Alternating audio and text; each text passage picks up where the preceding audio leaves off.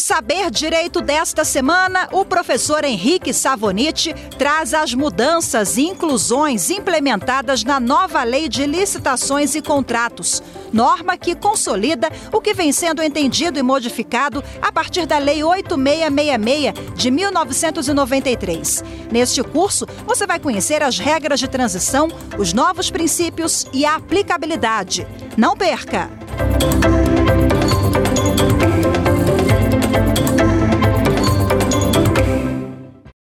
Prezados telespectadores da TV Justiça, sejam bem-vindos ao Saber Direito. Meu nome é Henrique Savoniti e essa é a nossa quinta aula sobre a Lei 14.133, de 1 de abril de 2021. Gostaria até de aproveitar a oportunidade né, para informá-los que a quinta edição do meu livro Licitações e Contratos Administrativos, que foi inteiramente atualizado à luz da nova Lei de Licitações, já se encontra à venda no site da, da Revista dos Tribunais. É um material muito bacana que eu fiz com um profundo embasamento teórico, é, aliado à jurisprudência dos principais tribunais, tem referência a mais de 500 julgados sobre o tema e mais de 72 videoaulas também comentando os principais pontos do livro. Eu acho que ficou, ficou bem legal. Vamos falar de contratos administrativos hoje, então. Nas quatro aulas anteriores, na primeira aula nós falamos das principais novidades introduzidas pela Lei 14.133, falamos um pouco dos novos princípios que foram introduzidos. Na segunda aula, tratamos do planejamento das contratações, ali a partir do artigo 18 da nova lei, ela dá uma ênfase muito grande ao planejamento, matriz de alocação de riscos, orçamentos, estudos técnico preliminares. Na terceira aula, falamos das modalidades, com ênfase então ao diálogo competitivo, a nova modalidade introduzida pela nova lei de licitações, e os procedimentos auxiliares, registro de preços, pré-qualificação, procedimento de manifestação de interesse, registro cadastral. Na aula passada, nós tratamos da chamada fase externa da licitação. Vimos todos os aspectos, então, que contemplam desde a divulgação dos editais até a homologação do certame licitatório. E nessa quinta aula, nós separamos alguns tópicos importantes para tratarmos do estudo dos contratos administrativos. E iniciando então o nosso estudo sobre os contratos administrativos, eu gostaria de chamar a atenção a vocês de um aspecto interessante aqui introduzido pelos artigos 169 a 173 da nova Lei de Licitações, que diz respeito ao controle das contratações públicas. A nova lei de licitações, então, ela introduziu, nós vimos lá na fase preparatória, uma série de aspectos de governança, né, de gestão pública, exigências relacionadas à compliance, uma série de medidas aí na área de promoção de políticas públicas, na área social, de meio ambiente, né, indo ao encontro, então, dessa diretriz moderna de o Estado utilizar do seu poder de compras, né, do seu grande poder de contratação, para induzir políticas públicas na área social, para adotar medidas de prevenção contra a corrupção. E aí, nesses artigos, então, 169 a 173, a lei traz uma série de disposições sobre o controle das contratações e no artigo 69 ela estabelece que o controle das contratações públicas será realizado por meio de três linhas de defesa. Na primeira linha de defesa estão então os servidores e empregados públicos, os agentes de contratação, aquelas pessoas que estão atuando diretamente então naquela é, respectiva contratação. Na, numa segunda linha de defesa, os órgãos de assessoramento jurídico e técnico da administração pública. E na terceira linha de defesa, o órgão central de controle interno da administração e os tribunais de contas. Então vejam que a contratação pública passa por três linhas de defesa, segundo essa concepção da nova lei de licitações. Inicialmente, com aqueles servidores que estão ali diretamente envolvidos no processo de contratação. Depois, num segundo momento, é, aqueles servidores que pertencem ao órgão, mas não estão diretamente envolvidos no processo de contratação, os órgãos de assessoramento jurídico, de assessoramento técnico. E lá na frente, uma terceira linha de defesa, o órgão de controle central, por exemplo, na esfera federal, a Controladoria Geral da União e os tribunais de contas, na esfera federal, o Tribunal de Contas da União, formando então essas três linhas de defesa contra irregularidades nas contratações públicas. Estabelece a nova lei de licitações que esses integrantes aí das, da, das três linhas de defesa, quando detectarem alguma irregularidade sanável que não gere prejuízo ao erário, devem então simplesmente proceder à correção do vício e adotarem medidas de mitigação de riscos para que aquele evento não volte a ocorrer. No entanto, quando for detectada falha grave, né, é, falha que gere dano ao erário, dano ao interesse da administração pública, aí devem então ser adotadas as medidas para responsabilização dos, dos envolvidos por essas falhas. Essas, então, as normas relacionadas ao controle das contratações públicas, para que a gente possa, então, passar a falar agora do Portal Nacional de Contratações Públicas. Portal Nacional de Contratações Públicas que vem disciplinado pelo artigo 174 da nova Lei de Licitações, que, como eu disse a vocês, é o aspecto aí mais relevante, na minha visão, da nova Lei de Licitações. Né? A principal característica, como eu já mencionei em outras oportunidades, da nova Lei de Licitações é promover aí uma grande consolidação né, das normas que nós tínhamos até então, da Lei 8666, da Lei 10.520, da Lei do RDC, da jurisprudência do Tribunal de Contas da União, das instruções normativas da antiga SLTI do Ministério do Planejamento, agora da SEGES do Ministério da Economia. Então, a nova Lei de Licitações faz uma grande consolidação e uma grande nacionalização dessas normas, acho que essa é a principal característica dela, mas se nós pensarmos nas inovações que a nova lei de licitações traz, a inovação mais expressiva, a meu ver, é essa do artigo 74, a introdução do Portal Nacional de Contratações Públicas. Portal Nacional de Contratações Públicas que vai se destinar basicamente a duas coisas. A primeira, diz a lei, a divulgação centralizada e obrigatória dos atos exigidos por esse novo estatuto licitatório. E a segunda, a realização facultativa das contratações pelos órgãos e entidades dos poderes executivo, legislativo e judiciário. Então vejam que nós temos duas situações aqui para a utilização do Portal Nacional de Contratações Públicas. A primeira é é, utilização centralizada e obrigatória para a divulgação desses atos. Que atos? É, editais de licitação, anexos, contratos administrativos, é, as penalidades disciplinares que foram aplicadas às empresas que cometeram infração durante a execução contratual. Tudo isso é divulgação obrigatória e centralizada no Portal Nacional de Contratações Públicas. E facultativamente, os entes políticos, União, Estados, DF, municípios, podem se utilizar também do portal para é, a realização dos seus procedimentos licitatórios. Claro que estados, DF, municípios podem optar por continuar licitando nos seus próprios sistemas de compras ou podem optar por usar o portal nacional. O fato é que a divulgação dos atos é obrigatória no portal. Ele, como instrumento para realização das licitações, aí se torna facultativo. Na esfera federal, claro, tudo isso vai estar ali unificado no Portal Nacional de Contratações Públicas, tanto a divulgação dos atos quanto as é, futuras contratações. A nova lei de licitações estabelece também que esse portal nacional vai ser dirigido aí por um comitê gestor das contratações públicas, composto aí por sete integrantes, né? O comitê gestor da Rede Nacional de Contratações Públicas, ele tem sete integrantes, Três deles são indicados pelo presidente da República, dois deles serão indicados pelos estados, né, por meio dos, do, do Comitê de Secretários de Estado da Administração, e dois deles serão indicados pelos municípios, pela Confederação Nacional de Municípios. São sete, então, integrantes desse comitê gestor da Rede Nacional de Contratações Públicas, que ainda será regulamentada, assim como o portal depende de regulamentação, sendo que o presidente desse comitê gestor é um dos três membros indicados pelo presidente da República, será indicado também pelo presidente da República.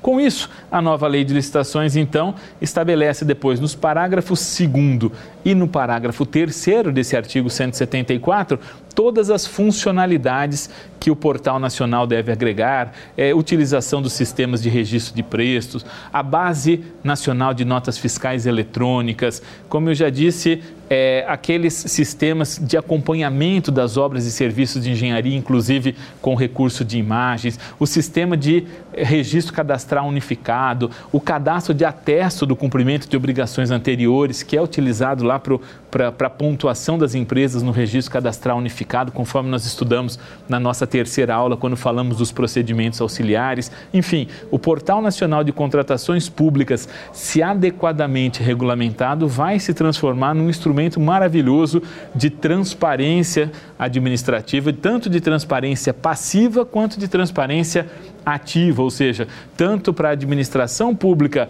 abastecê-lo de dados, quanto também para, para os administrados irem lá e pesquisarem e terem acesso às informações que eles reputam importantes, que eles têm um interesse em, em, pesquisar. Isso ainda depende de regulamentação. No momento em que nós gravamos essas aulas, ainda não havia sido regulamentado, mas a gente espera aí que em breve, então, seja regulamentado o portal e que ele tenha uma, uma regulamentação adequada, seja um portal fácil de navegabilidade intuitiva, com uma ferramenta de busca que possibilite unificar aí essas informações, consultar por unidade da federação, por fornecedor, por órgão ou entidade administrativa, ou em nível nacional, ou apenas na esfera federal, combinando então as contratações públicas, qual órgão ou entidade comprou determinado produto pelo menor preço ou pelo maior preço, se transformando realmente num importante instrumento de transparência das contratações públicas.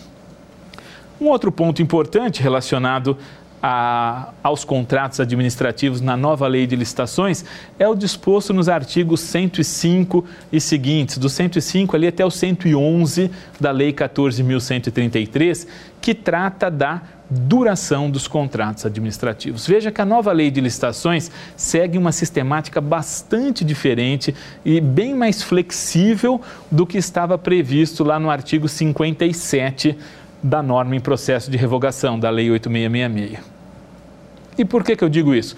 Porque o artigo 57 da, no, da, da, lei antiga de 1993 dizia que a duração dos contratos administrativos estaria adstrita à vigência dos respectivos créditos orçamentários e, ou seja, pretendia então vincular a contratação pública ao exercício financeiro, exercício financeiro que se encerrava em, que se encerra em 31 de dezembro. Claro que o próprio artigo 57 da 8666 trazia lá algumas exceções para os contratos de serviços contínuos, por exemplo, com dedicação exclusiva de mão de obra, que poderiam ser prorrogados por até 60 meses, mas as contratações como regras lá, segundo a literalidade do artigo 57 da lei de 93, estariam adstritas às vigências dos respectivos créditos orçamentários.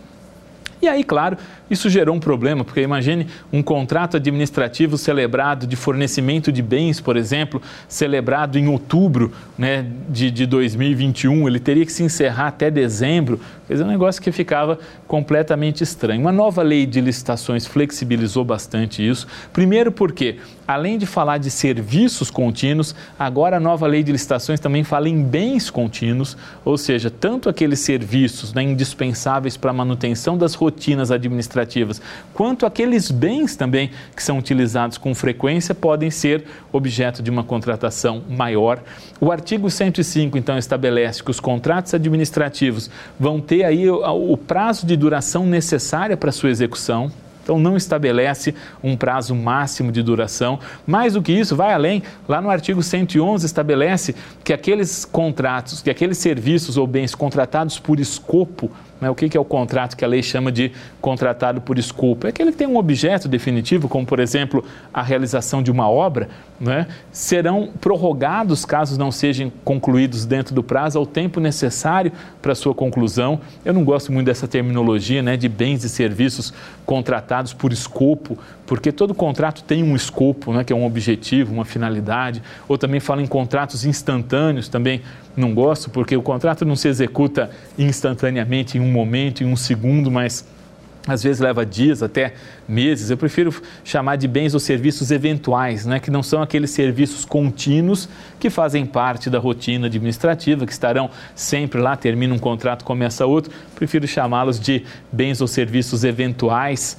né? ou esporádicos do que bens ou serviços é, instantâneos ou contratados por escopo. O fato é que esses contratos, que a lei chama de contratados por escopo, então, se não forem concluídos dentro do prazo, serão prorrogados pelo prazo necessário a sua conclusão, é o que estabelece o artigo 111. Lá no artigo 6, quando a lei fala da, da, nas definições dos contratos de serviço por escopo, ela diz que se não for encerrado no prazo, terá que ser é, é, justificado e o contrato se encerra, veja que tem uma incongruência entre esses dois dispositivos da lei. A gente acha que deve ser adotada a solução que vai ao encontro do princípio do formalismo moderado, da eficiência. Então, se o contrato administrativo não for concluído dentro do prazo, ele fica automaticamente prorrogado pelo prazo necessário à sua conclusão, obviamente de que sem prejuízo de que a administração pública detecte né, que o particular não está cumprindo com a sua obrigação e promova a extinção antecipada da vença e a responsabilização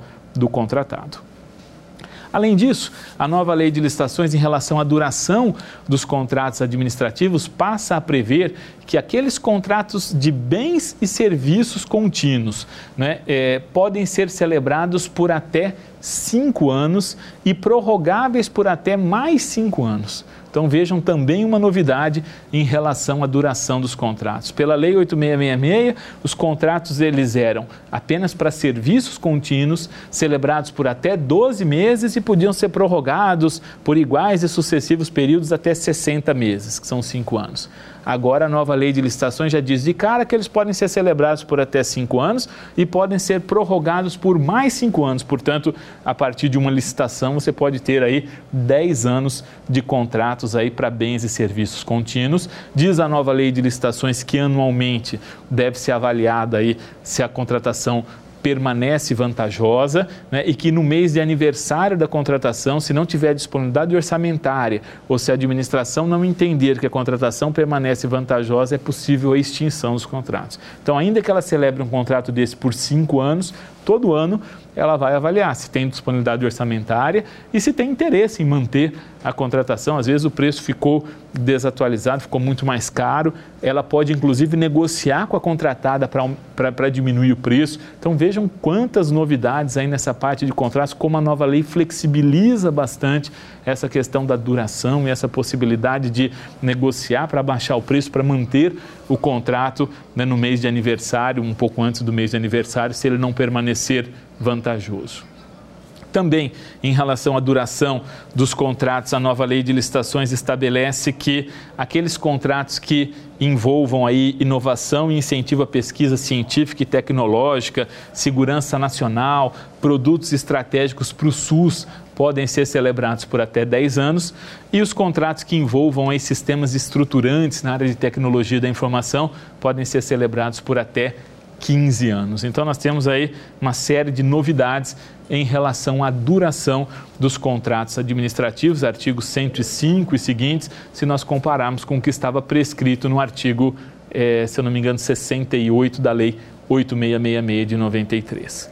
Um outro aspecto importante, um outro aspecto importante diz respeito à fiscalização e acompanhamento dos contratos administrativos. A Lei 8666 de 93, lá no artigo 67, estabelecia que o contrato administrativo deveria ser acompanhado e fiscalizado por um representante da administração, admitida a contratação de terceiros para subsidiá-lo ou auxiliá-lo no desempenho das suas atribuições. Ao longo do tempo, se percebeu que a designação aí de um representante para fiscalizar os contratos administrativos, para acompanhar e fiscalizar os contratos, é, em muitas situações acabaria se tornando inviável em razão da complexidade que muitas contratações assumem nos dias atuais. A nova lei de licitações, então, no artigo 117, dá uma sistemática diferente para essa questão da fiscalização e passa a prever, então, que o contrato administrativo vai ser acompanhado por um ou mais representantes da, da administração, admitido também a contratação de terceiros para subsidiá-lo com informações, auxiliá-lo durante a execução do contrato. Isso tudo vai depender de regulamento. Muitos órgãos ou entidades da administração já têm né, os regulamentos que disciplinam o processo de fiscalização. Na área de tecnologia da informação, por exemplo, né, a IN número 1 de 2019, ela já fala em um gestor do contrato e três fiscais para o contrato. O fiscal da área requisitante, que é quem demanda a solução de tecnologia da informação, o fiscal da área técnica, que é o fiscal da área de TI, e um fiscal da área administrativa. Então, em muitas contratações, nós vamos, na prática, aí, trabalhar com uma comissão de fiscalização. A nova lei de licitações passa também a fazer referência expressa no artigo 117 à designação dos substitutos desses fiscais do contrato e também estabelece a responsabilidade solidária entre eles, claro, na medida da responsabilização de cada um. Né? Isso, aliás, é uma tônica da nova lei de licitações. Cada servidor público, cada agente público, aliás, conforme a própria lei de introdução às normas do direito brasileiro estabelece, cada agente público tem que ser responsabilizado se tiver culpa e na medida da sua culpabilidade. É, o artigo 117 trata do fiscal e da comissão de fiscalização, o artigo 118 trata do preposto. O preposto é aquele representante, então, da contratada que vai estar disponível ali para ser o interlocutor da empresa perante a administração. A fiscalização, então, no contrato se materializa, de um lado, pelo gestor e pelos fiscais do contrato, sob a perspectiva da administração pública, e de outro, pelo preposto, que é o representante da contratada, são os interlocutores nesta contratação administrativa. Cabe a esses agentes públicos responsáveis pela fiscalização, nos termos prescritos pelos parágrafos 1 e 2 do artigo 17, anotar em registro próprio todas as ocorrências relacionadas à execução contratual, assim como já prescrevia a Lei 8666 lá no artigo 67. De fato, né, o registro de todas as ocorrências aí relevantes que, que, ocorrem durante o período de execução contratual é muito importante. Seja porque pode ser utilizado para fins de responsabilização da contratada, se o contrato administrativo não estiver sendo executado da forma correta, seja também para que a administração pública possa se apropriar dessa informação.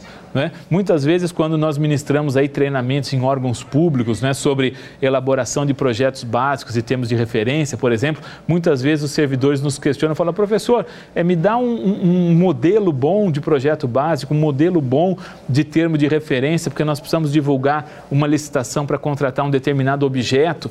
E eu sempre digo a eles, olha, o melhor modelo de projeto básico que existe, o melhor modelo de termo de referência que existe, é aquele que vocês mesmo têm guardados aí com vocês. Porque o ideal é que a administração pública, a cada nova licitação, com base nessa experiência que ela adquire durante a gestão e fiscalização dos contratos, vá se apropriando dessas informações, né? vai percebendo então aquilo que deu problema nesse contrato. Opa, então, preciso elaborar um projeto básico para uma nova contratação é verdade agora que, em, pela nova lei de licitações, com os prazos né, de duração maiores dos contratos, é, as licitações aí frequentes não vão mais acontecer todo ano, mas ainda assim a administração pública, então, com base no que aconteceu nesse contrato, ela pode ir lá e melhorar o projeto básico dela, o termo de referência dela para a próxima contratação, para a contratação do exercício financeiro seguinte. Se aquilo deu problema, pode contemplar isso na matriz de alocação de riscos, ou pode, se está tendo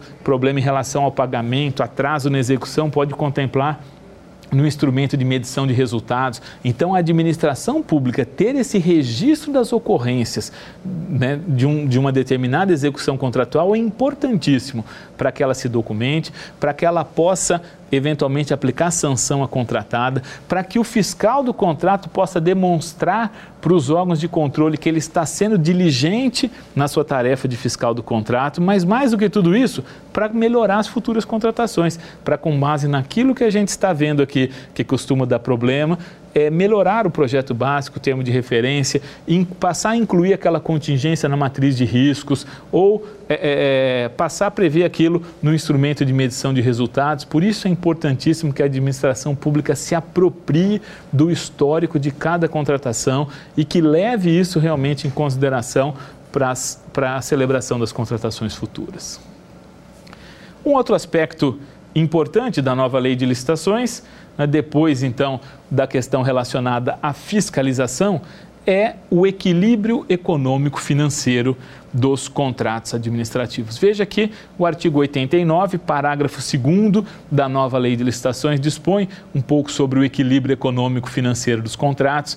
É, o equilíbrio econômico-financeiro dos contratos é uma das maiores garantias que a contratada dispõe é, na, eh, ao contratar com a administração pública. É o direito que ela tem constitucionalmente assegurado, lá pelo artigo 37, inciso 21 da Constituição de 88, de que ela não seja obrigada a executar uma prestação que possa levá-lo à insolvência. Né, o contratado, a empresa, ela atua visando um lucro. Né? E a lucratividade que ela pactuou lá inicialmente deve ser preservada durante todo o período de execução contratual. Não faz sentido a empresa ser obrigada a executar algo diverso do seu objeto social ou de ser obrigada à execução de um contrato que possa levá-la à insolvência. É por isso que o artigo 37, inciso 21, estabelece lá na, na Constituição Federal que a contratada tem o direito à manutenção das condições efetivas da proposta durante todo o período de execução contratual. E sempre que, por alguma razão, esse contrato administrativo desequilibrar, ele vai ser reequilibrado para a recomposição do equilíbrio econômico-financeiro do contrato. O equilíbrio econômico-financeiro do contrato se relaciona a uma das características aí mais importantes do, dos contratos administrativos, que é a comutatividade. Né? O contrato administrativo ele é comutativo e a comutatividade é exatamente essa equivalência dos direitos e das obrigações entre as partes. O, o contrário de comutativo, o oposto de comutativo é aleatório. Um contrato de jogo é um contrato aleatório. Eu jogo R$ reais na Mega Sena e se eu ganhar eu ganho 30 milhões de reais compensação, há um risco muito grande de eu ficar sem os meus quatro reais. E é exatamente em razão do risco inerente a esse negócio que há essa absoluta desproporção entre os direitos e as obrigações das partes. São quatro reais em troca de 20 milhões, mas com uma chance muito grande de perder os quatro reais. O contrato administrativo não é aleatório, ele é comutativo, o que significa dizer que as partes têm o direito à manutenção do equilíbrio econômico-financeiro é, inicialmente pactuado. E aí, para a recomposição, então, desse equilíbrio econômico-financeiro do contrato, a nova lei de licitações prevê três institutos: o reajuste, a repactuação e a revisão. O primeiro desses institutos é o reajuste. E a finalidade do reajuste é exatamente recompor o poder aquisitivo da moeda naquelas situações, então, é, em que a corrosão inflacionária faz com que o, o, valor né, que, a, que a contratada apresentou vá se perdendo ao longo do tempo. Vejam que, de acordo com a lei do Plano Real, a Lei 10.192 de 2001, é, a lei do Plano Real veda que qualquer contrato, não só os contratos administrativos, mas os contratos administrativos, o plano de saúde, a, o aluguel, a mensalidade escolar, qualquer contrato administrativo, segundo a lei do Plano Real, não pode ser reajustada com periodicidade inferior a um ano, a 12 meses. Essa mesma regra vale para os contratos administrativos. Mas em relação aos contratos administrativos, tem uma diferença. Porque o prazo de 12 meses ele não é contado da data da assinatura do contrato administrativo, mas ele é, ele é contado a partir da data do orçamento a que a proposta se referir.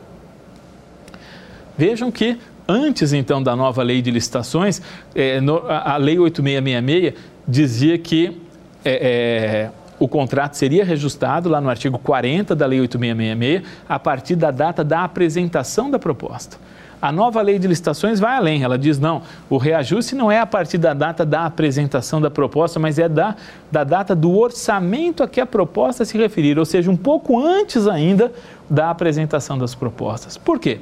Porque para participar de uma licitação, a contratada vai lá e faz o seu estudo de, de mercado, seu levantamento de custos, é, qual, é, é quanto que custa para ela poder prestar aquele serviço para a administração pública. Ela faz esse seu levantamento de custos, faz o seu orçamento, aí ela vai participar da licitação, aí ela apresenta a proposta, aí pode ser que essa licitação demore um pouco para se encerrar, um mês, dois meses, três meses, e três meses depois ela assina o contrato. Veja que quando ela assina esse contrato administrativo três meses depois lá do orçamento, da apresentação da proposta, a inflação já está corroendo o poder aquisitivo da moeda dela. Se eu fosse reajustar esse contrato 12 meses após a assinatura, no fundo esse contrato seria reajustado, sei lá, 15 meses após o momento em que ela fez a sua pesquisa para poder participar da licitação. Por isso que a nova lei de licitações estabelece, então, que o período de reajuste de 12 meses é da data é, do orçamento a que a proposta se referir. É, e é obrigatório, hein? De acordo com a Lei 8666, não era obrigatória a previsão de uma cláusula de reajuste, agora passa a ser obrigatória a previsão de uma cláusula de reajuste. Ainda que nos chamados contratos de execução instantânea, sim, porque se o contrato não for concluído dentro do prazo de 12 meses da proposta, aplicar-se a esse índice de reajuste, que é um índice, então, né, pré-definido exatamente para compensar a corrosão inflacionária. Uma outra forma de recomposição do equilíbrio econômico financeiro dos contratos é a repactuação. Repactuação que vem disciplinada lá no artigo 135 da nova lei de licitações. Repactuação é uma espécie de reajuste. Por isso que quando a gente fala daquele primeiro reajuste, normalmente a gente chama de reajuste em sentido estrito. Aí depois tem a repactuação.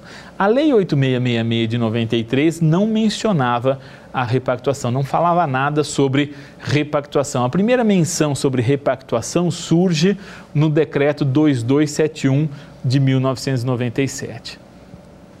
A repactuação é uma forma né, de recomposição do equilíbrio econômico-financeiro que se aplica exclusivamente àqueles contratos de prestação de serviços contínuos com dedicação exclusiva de mão de obra ou com preponderância de mão de obra, como diz a nova lei de licitações, que passa então a mencionar nessa questão da preponderância.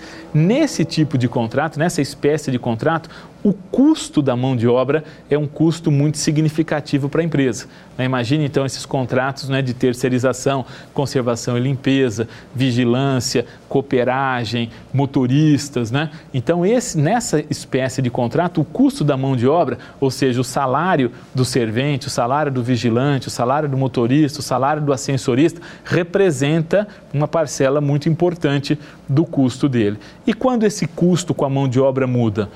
Normalmente uma vez por ano, quando vem a nova convenção coletiva daquela categoria. Então imagine que, o, que a proposta tivesse sido apresentada né, para a celebração de um contrato dessa natureza, que a proposta tivesse sido apresentada em outubro, novembro, e aí em maio vem a convenção coletiva dos serventes e dá 10% de aumento na remuneração dos serventes. E o contratado então tivesse que suportar esse aumento salarial dos seus empregados de maio até outubro, quando faria então 12 meses da data da apresentação das propostas. Não faria sentido. Então é por isso que o decreto 2271 de 1997 passou a prever a repactuação, como uma espécie de reajuste aplicável exclusivamente a esses contratos de prestação de serviços continuados com dedicação exclusiva de mão de obra. E vejam que a Lei 8666 de 93 não fazia referência a essa espécie de contratação exatamente porque em 93 praticamente não existia né, é, a terceirização. A terceirização, embora o decreto-lei 200 de 1967 já se referisse a ela, a terceirização ela é implementada com mais força na administração federal a partir de 1995, de 1997. Em 1995 veio o plano diretor da reforma do aparelho do Estado, né, que estabeleceu então aqueles quatro núcleos estratégicos do Estado Estado. Aí em 97 veio a lei que extinguiu aí 105 mil cargos na administração pública e a partir daí então começa efetivamente o processo de terceirização na administração federal. E aí com isso vem o decreto 2271 de 1997 e disciplinou a repactuação. A repactuação, então, foi ganhando força e foi ganhando um tratamento jurídico pormenorizado por meio das instruções normativas do, do antigo Ministério do Planejamento, a instrução normativa número 2 de 2008, depois a instrução normativa número 5 de 2017, a jurisprudência do Tribunal de Contas da União, um grupo de trabalho que foi criado entre o TCU e o Ministério do Planejamento exatamente para estudar alguns pontos aí para melhorar essa instrução normativa sobre os contratos de prestação de serviços. E aí tudo isso então, que já estava previsto no plano infralegal e na, na, jurisprudência de contas da União foi trazido aqui para os artigos 135 da nova lei de licitações. Então, ele, a nova lei de licitações positiva, né, todas essas normas sobre repactuação, repactuação que é uma espécie de reajuste que se aplica exclusivamente aos contratos de prestação de serviços contínuos com dedicação exclusiva de mão de obra,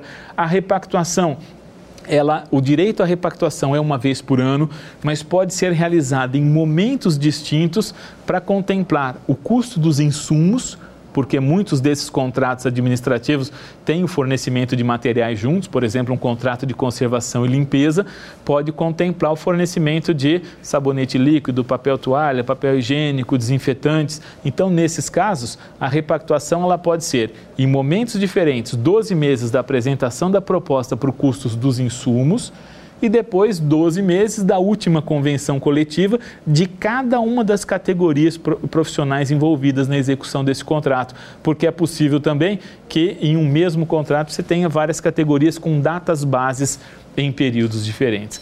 Essa é a ideia da repactuação, é direito da contratada, deve repassar integralmente o aumento de custo que ela teve, mas só um detalhe, hein? O pedido de repactuação precisa ser realizado antes da prorrogação contratual.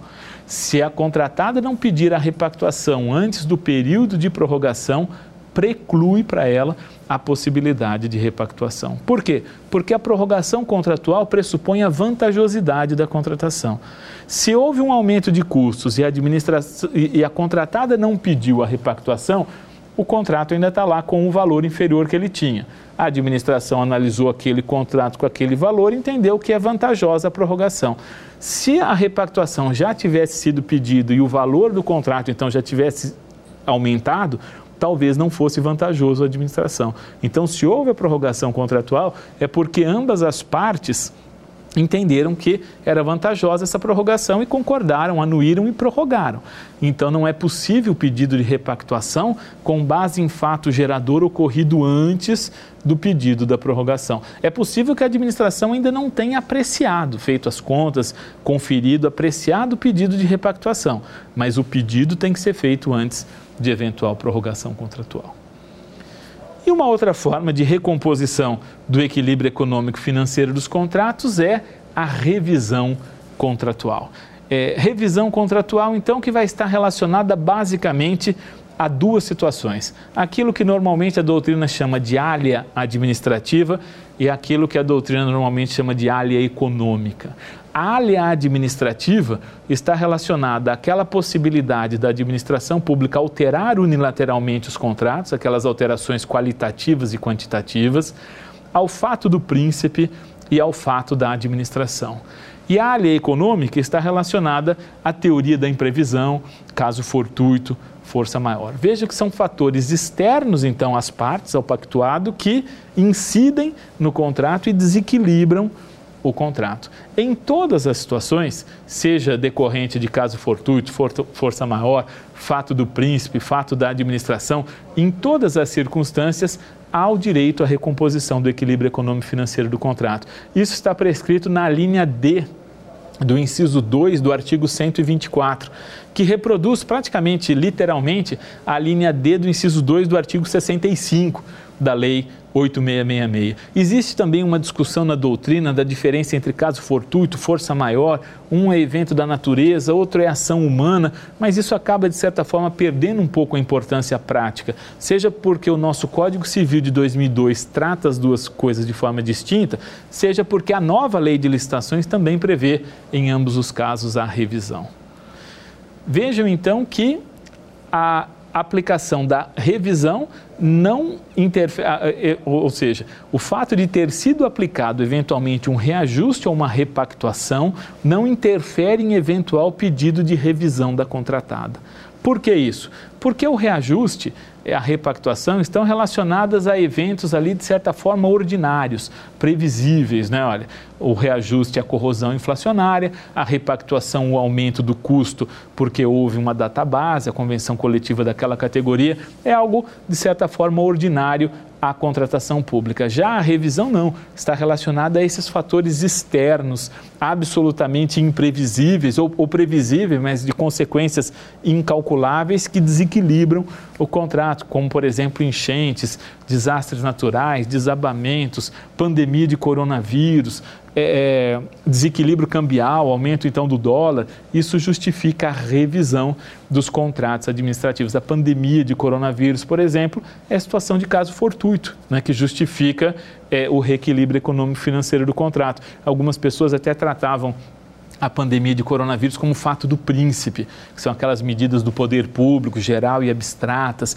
principalmente nas cidades onde se determinou lockdown, né, fechamento de atividades, mas não é fato do príncipe na medida em que aquelas medidas, ainda que, tiver, que tenham sido tomadas pelo poder público, que tenham um caráter geral e abstrato, foram tomadas contra a vontade do poder público, muitas vezes contra o próprio interesse do poder público.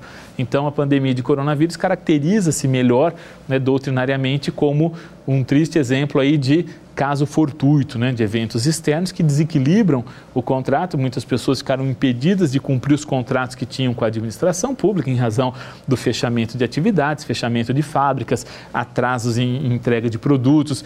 Isso tudo justifica o reequilíbrio econômico financeiro do contrato. E como eu, como eu estava dizendo, o fato de haver sido aplicada a cláusula de reajuste alguns meses antes não impede que se aplique agora a revisão contratual, porque o reajuste foi para compensar aquela corrosão ordinária ali da, do poder aquisitivo. Já a revisão tem origem nesse fator absolutamente imprevisível, externo, que desequilibra o contrato administrativo. Então, são as três figuras que a nova lei de licitações prevê para a recomposição do equilíbrio econômico-financeiro. A diferença, então, em relação à norma em processo de revogação fica por conta da repactuação, que não estava expressamente previsto na lei de 93, embora, como eu disse, estivesse já amplamente consagrado na, na jurisprudência de contas, nas instruções normativas que disciplinavam os contratos de prestação de serviços contínuos. Um outro aspecto importante relacionado à nova lei de licitações e contratos administrativos é a questão das garantias contratuais, que estão previstas lá no artigo 174 da nova lei de licitações e contratos administrativos. Vejam que, de forma um pouco diferente do que estabelecia o artigo 55 é, eh, da norma em processo de revogação, a lei é, 14.133 estabelece dois pontos aqui que, mere que merece que nós chamemos a atenção. Bom, assim como a Lei 8666, a garantia pode ser prestada por meio de calção em dinheiros ou em títulos da dívida pública, seguro-garantia ou fiança bancária. Portanto, a nova lei mantém as três formas de apresentação das garantias. E a forma de apresentação de garantias cabe a contratada, ou seja, a administração pública decide se vai solicitar ou não a apresentação de garantias e caso a administração pública solicite, quem vai escolher qual a modalidade de garantia que vai ser prestada é a contratada. Se vai então apresentar uma calção em dinheiro, uma calção em títulos da dívida pública, seguro garantia, fiança bancária. Qual é o percentual da garantia de execução contratual? Assim como na Lei 8666, em regra, 5% do valor inicial do contrato. Mas aí aqui vai ter uma distinção. Porque a Lei 8666 falava assim: em regra, até 5% do valor inicial do contrato, mas até 10% nos contratos de grande vulto e alta complexidade técnica. A nova lei de licitações não fala contratos de grande vulto e alta complexidade técnica, mas ela fala que pode ser ampliada mediante justificativa em relação à complexidade técnica e os riscos envolvidos na execução contratual. Vejam que a norma, então, em processo de revogação, falava contratos de grande vulto e alta complexidade técnica. Conjugava os dois fatores. E contratos de grande vulto, segundo a nova lei de licitações, são aqueles que superam 200 milhões de reais. Então, se fosse adotado o mesmo critério, para contratos abaixo de 200 milhões de reais, a garantia não poderia chegar a 10%, porque teria que ser grande vulto e alta complexidade técnica. A nova lei de licitações não usa mais a expressão grande vulto. Ela fala, então, em razão da complexidade técnica e dos riscos envolvidos deixando em aberto, então, a possibilidade né, dessa exigência de garantia em um percentual maior, até 10%, não só nos contratos que superem 200 milhões, que são contratos de grande vulto, mas até nos contratos de valores um pouco inferiores, desde que, claro, fique caracterizada essa complexidade técnica e os riscos envolvidos a, a, a contratação. E uma outra novidade da nova lei de licitações foi a inclusão de uma cláusula prevendo, de, de, um, de um dispositivo prevendo para as contratações de obras e serviços de engenharia né, de grande vulto a possibilidade de se estabelecer a exigência de seguro-garantia no valor de até 30% do, do contrato administrativo celebrado. Então vejam que é uma diferença em relação à norma em processo de revogação, uma diferença em relação ao RDC. A Lei 8666 falava até 5% ou até 10% naqueles casos. O RDC falava em exigência de seguros e garantias compatíveis com as do setor privado e o RDC não fixava o percentual. A nova lei de licitações, nos artigos 99 e 102, passa então a prever para os contratos de obras e serviços de engenharia de grande vulto, e grande vulto são aqueles, como eu disse, acima de 200 milhões de reais, a possibilidade então de exigência de um seguro garantia, e aí veja então que nesse caso a contratada, que normalmente pode escolher a modalidade de garantia que ela não vai poder escolher? Então nesses contratos então de obras e serviços de engenharia de grande vulto, a administração pública pode exigir um seguro garantia, contratada não vai poder escolher a modalidade, de até 30% do valor estimado do contrato, incluindo a possibilidade de uma cláusula de retomada, chamada step-in, que significa então que a seguradora pode ser obrigada, né, será obrigada ou a pagar os 30% ou a terminar a execução contratual. Nessas situações, então, a seguradora vai assinar o contrato junto com a contratada, a seguradora, como, como intervente anuente, a seguradora vai é, assinar todos os termos aditivos, a seguradora vai ter livre acesso então ao acompanhamento e à fiscalização da obra, aos documentos de fiscalização, exatamente então para que ela possa né, depois ser responsabilizada no caso de inadimplemento do, do cliente dela, ou seja, no inadimplemento das obrigações contratuais assumidas pela, pela contratada. A contratada, então, nessa hipótese de inadimplemento, se responsabiliza pelo término da obra, até o percentual de 30%, ou, caso ela opte por não concluir a obra, pagar à administração pública, então, o valor de 30% do contratado. A, a, a seguradora poderá, inclusive, subcontratar o término dessa obra de sorte que as notas de empenho e os pagamentos podem ser realizados diretamente em favor da subcontratada, cabendo à administração checar os documentos de habilitação dessa subcontratada. Então, vejam que nós temos aqui em relação a essas garantias duas novidades importantes em relação à Lei 8666. Né? Muda-se o critério para exigência de garantia até 10% e passa-se a admitir nos contratos de obras e serviços de engenharia né, de grande vulto a exigência de seguro-garantia de até 30% do valor do contrato com a previsão de cláusula de retomada. Um outro aspecto importante para encerrarmos então é a possibilidade de subcontratação. Vejam que o parágrafo 2 do artigo 122 da nova lei de licitações né, estabelece que regulamento ou edital poderão estabelecer vedações, restrições ou condições para a subcontratação dos objetos contratuais. Então, né, superando uma discussão que existia sobre a égide da Lei 8666, se a possibilidade de subcontratação deveria ou não estar expressa já desde o edital, desde o instrumento convocatório, me parece que agora, com o parágrafo 2 do artigo 122, essa questão fica superada, na medida em que o regulamento ou o edital pode estabelecer restrições, vedações ou condições para subcontratação, significa que se não estiver vedado, restrito ou condicionado, poderá haver a subcontratação. Claro, subcontratação sempre parcial, né? E a subcontratação, então, durante o período de execução contratual, mediante a aquiescência, a concordância da administração pública e análise da documentação de habilitação também da subcontratada.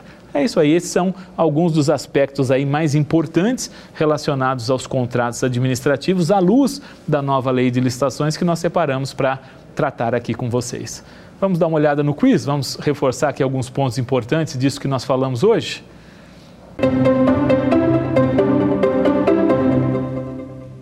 No primeiro quiz, nós escrevemos a nova lei de licitações e contratos administrativos porta grandes inovações em relação à duração dos contratos administrativos.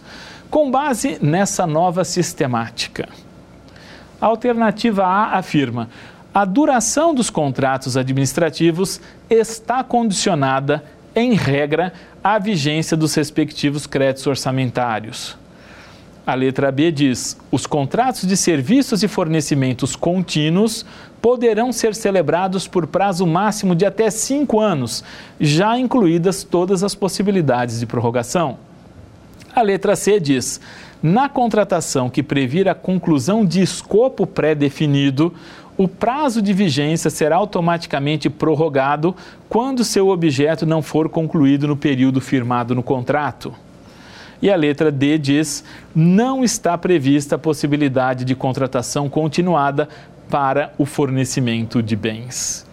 E aí, qual a alternativa correta? Nós vimos então que a nova lei de licitações trata desse assunto da duração dos contratos entre os artigos 105 e o artigo 111. Já sabem qual a alternativa correta que devemos marcar aqui? Vamos ver? A alternativa correta é a letra C, né? naquela chamada então contratação por escopo, não é? É, o artigo 111 da nova lei de licitações prevê que o prazo de vigência será automaticamente prorrogado quando seu objeto não for concluído no período firmado no contrato. Como eu mencionei a vocês, também há uma certa incongruência com o que está lá no artigo 6, quando ele define serviços contratados por escopo, que ele diz que se não for contratado dentro do prazo, deverá haver apuração de responsabilidades e tal, mas o entendimento aqui que deve ser seguido é esse, vai ao encontro do princípio do formalismo moderado, vai ao encontro do princípio da eficiência. Né? Se não for terminado dentro do prazo, ele fica automaticamente prorrogado, claro, sem prejuízo da administração, eventualmente, então, rescindi-lo por culpa da contratada, caso esteja havendo uma, um inadimplemento contratual atribuível ao particular. A letra A está errada porque essa questão de restringir a duração dos contratos administrativos à vigência dos respectivos créditos orçamentários era sistemática do artigo 57 da Lei 8666, que a gente não adota mais. No caso de contrato de serviços e fornecimentos contínuos, nós vimos eles podem ser celebrados por até cinco anos, prorrogáveis por mais cinco anos, e não até cinco anos, já incluídas todas as possibilidades. Não, está errado. Também a letra D está errada porque a nova lei de licitações passou a prever contratações contínuas para bens e serviços e não apenas para serviços. A nova lei de licitações ainda estabelece também que naqueles contratos de prestação de serviços públicos em regime de monopólio, como por exemplo energia elétrica, a contratação pode ser por prazo indeterminado. Nos sistemas estruturantes na área de TI, pode ser celebrado contrato por até 15 anos. Naquelas contratações que envolvam segurança nacional, transferência de tecnologia, serviço estratégico para o SUS por até 10 anos, flexibilizando bastante, então, como eu disse, a questão da duração dos contratos em relação à Lei 8666 de 93. Vamos para o próximo quiz?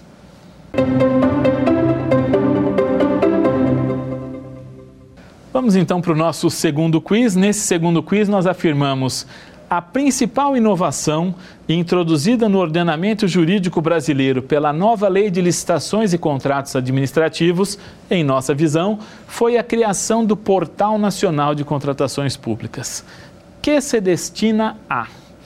A alternativa A diz divulgação centralizada e obrigatória dos atos exigidos pelo novo Estatuto Licitatório.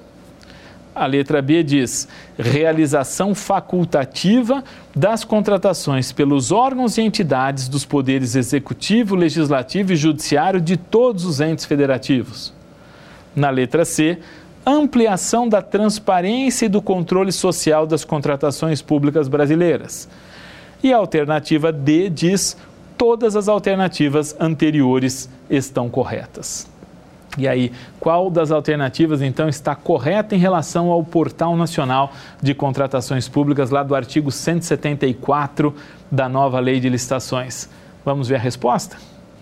A resposta é a letra D de dado, não é? Todas as alternativas estão corretas. Então, o Portal Nacional de Contratações Públicas, como nós já vimos, tem basicamente essas duas finalidades, né, de divulgação centralizada e obrigatória dos atos exigidos pelo novo estatuto, portanto, União, Estados, DF, municípios, Executivo, Legislativo, Judiciário, todos devem divulgar aqui de forma centralizada nesse portal obrigatoriamente os editais de licitação, os anexos do edital, os contratos administrativos, a publicação do, extra, do, do contrato administrativo no portal é condição de eficácia do contrato administrativo, como nós já vimos na primeira aula e também essa outra função de realização facultativa, ou seja, de ser utilizado como um instrumento para o processo licitatório eletrônico né, pelos órgãos e entidades do Executivo, Legislativo e Judiciário de todos os entes da federação. Na esfera federal, isso vai estar unificado, ele vai ser usado tanto para divulgação dos atos quanto para a realização das licitações. Mas estados, DF e municípios podem optar por continuar usando outro sistema para a realização das divulgação das licitações. A divulgação é obrigatória aqui.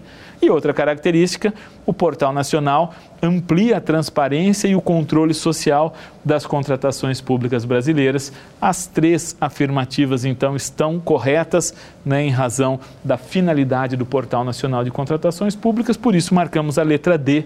Todas as anteriores estão corretas. Vamos ver o próximo quiz?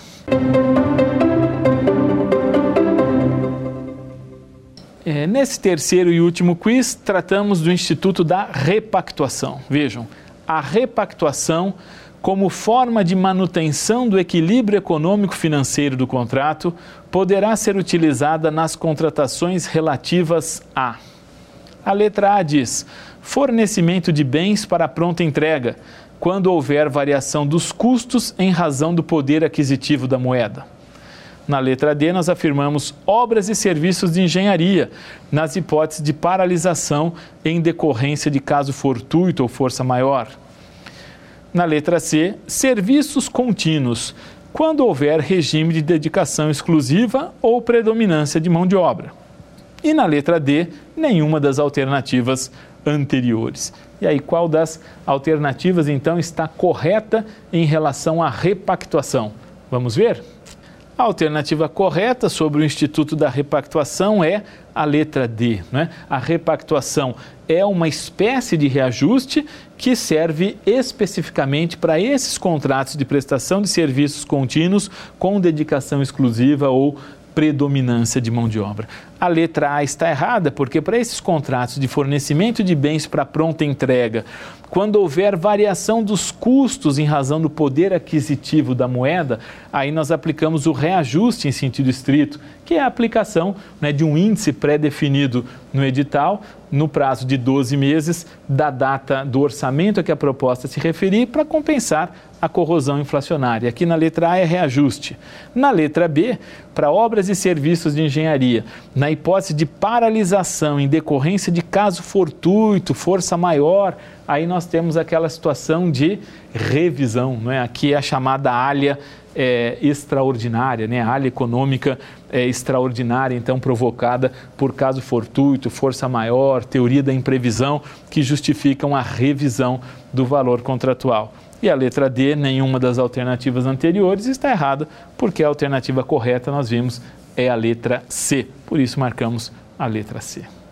Com isso, então, nós encerramos o nosso curso de licitações e contratos administrativos à luz da Lei 14.133, de 1 de abril de 2021. Procuramos aqui trazer as principais novidades na nova Lei de Licitações, os principais pontos, então, é, da nova Lei de Licitações.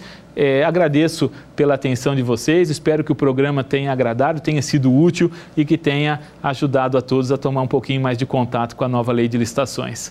Até breve.